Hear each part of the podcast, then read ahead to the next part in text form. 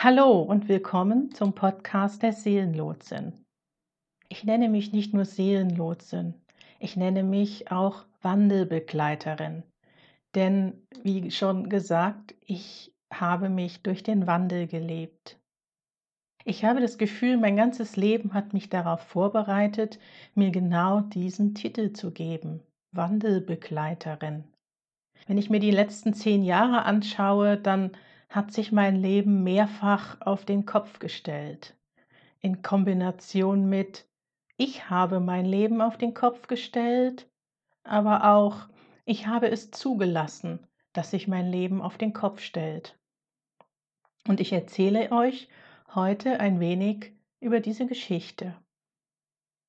Es gab Zeiten, da war ich einmal verheiratet, erfolgreich, nannte mich Manager, es gab einen Dienstwagen. Es sah von außen alles super aus. Doch tief in mir drin war ich kreuzunglücklich, depressiv und eine Burnout-Kandidatin. Ich war schlicht fest durch die Leistungsgesellschaft vereinnahmt. Depressionen konnten mich nicht davon abhalten und auch nach einer Scheidung und weiteren Burnouts gab es kein Umdenken. Ich war in dieser Spur festgefahren, weil ich einfach nichts anderes kannte. Ich war darauf erzogen worden, ich war darauf trainiert worden und ich hatte das Gefühl, dass die Leistungsgesellschaft das Einzige ist, das existiert, in der ich also auch irgendwie existieren muss. Das Leben hat daraufhin angefangen, mir Botschaften zu schicken. Botschaften, die so deutlich waren, dass ich anfing nachzudenken, und zwar Unfälle. Es fing an mit einem großen Autounfall, wobei eigentlich die Diagnose schon beinhaltet, worum es hier ging. Ein massives Schleudertrauma. Es ist schon spannend, wie die Sprache uns so manches Mal die Lösung verrät auch wenn ich erst sagen kann, dass mir das hinterher, Jahre hinterher bewusst geworden ist. Ein Schleudertrauma, das dafür gedacht war, mich aus dem Hamsterrad der Leistungsgesellschaft hinauszuschleudern. Aber es war nicht erfolgreich.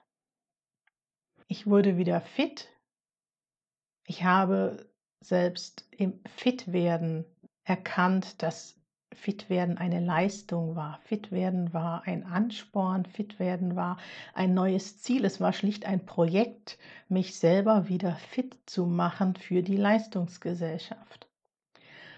Und noch immer war mir nicht klar, dass ich damit völlig aufs falsche Pferd gesetzt hatte ich hatte aufs falsche Pferd gesetzt und im wörtlichen Sinne, ich hatte mich aufs falsche Pferd gesetzt.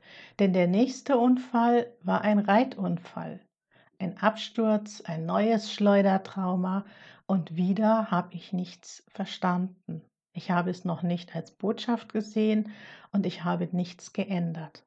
Bis auf die Tatsache, für einige Monate nicht zu reiten, Nachdem die Reitpause vorbei war, setzte ich mich wieder aufs falsche Pferd. Und diesmal gab es keinen Absturz, es gab einen Abflug. Es war keine weiche Landung mehr, es war eine harte Landung. Und es ging so einiges in mir kaputt. Es wurde so einiges in mir zertrümmert.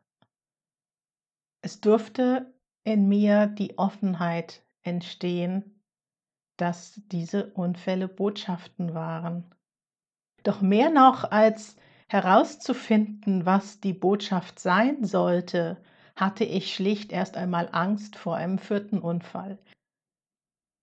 Denn sie hatten sich in der Schwere ihrer Verletzungen gesteigert und erst einmal funktionierte schlicht das alte Muster aus Angst ins Handeln kommen. Und trotzdem spürte ich, das sind Botschaften. Und in der Verzweiflung einen vierten Unfall zu vermeiden, wurde ich offen für neue Wege. Es dauerte noch ein, zwei Jahre, bis ich klar benennen konnte, was aus dem Innen nach außen drang. Eine Sehnsucht nach einem erfüllten Leben. Erfülltes Leben statt erfolgreiches Leben. Ich hatte keine Ahnung, wie das aussehen sollte, aber der Wunsch war da und der Wunsch war benannt.